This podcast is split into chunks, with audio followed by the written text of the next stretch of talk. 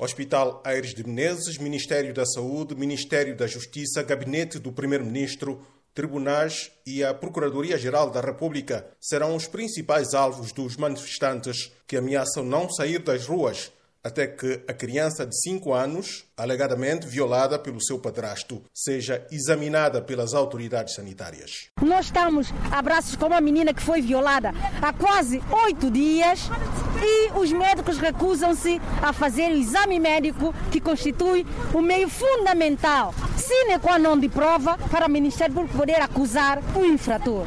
Os médicos dizem que são sujeitos a, a, um tratamento de, nos nossos tribunais e recusam-se a participarem no julgamento, a colaborarem com a justiça para realizar, com, com as instituições para a realização da justiça.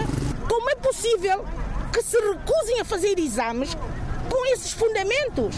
O Ministério Público tem arquivado N processos e este provavelmente será mais um a ser arquivado. Até quando é que nós vamos conviver com isso? Arlete Zeferino e Celisa de Deus Lima estão entre as dezenas de mulheres juristas santomenses que promoveram este protesto depois do caso ter sido denunciado por uma tia da menor que acusou a mãe de estar a proteger o padrasto, seu companheiro, a troco de mesadas. O Ministro da Saúde tem conhecimento, o diretor do hospital tem conhecimento, o bastonário da Ordem dos Médicos tem conhecimento, todos, a todas as entidades ligadas a este processo, todos têm conhecimento e ninguém faz nada. Isto é que é simplesmente desolador. E a mãe praticamente também lavou as suas mãos ah, querendo proteger o seu companheiro, em defesa do seu pão de cada dia que ela não quer largar. E isto é gritante.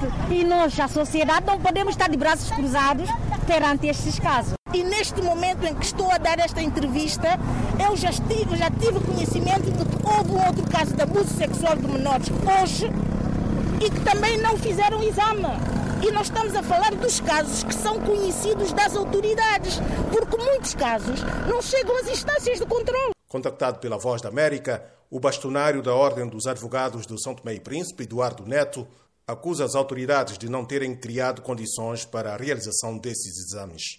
O exame de medicina legal é um exame de especialidade, é um exame que, mal feito, pode-se condenar uh, o inocente e o culpado pode ser absorvido.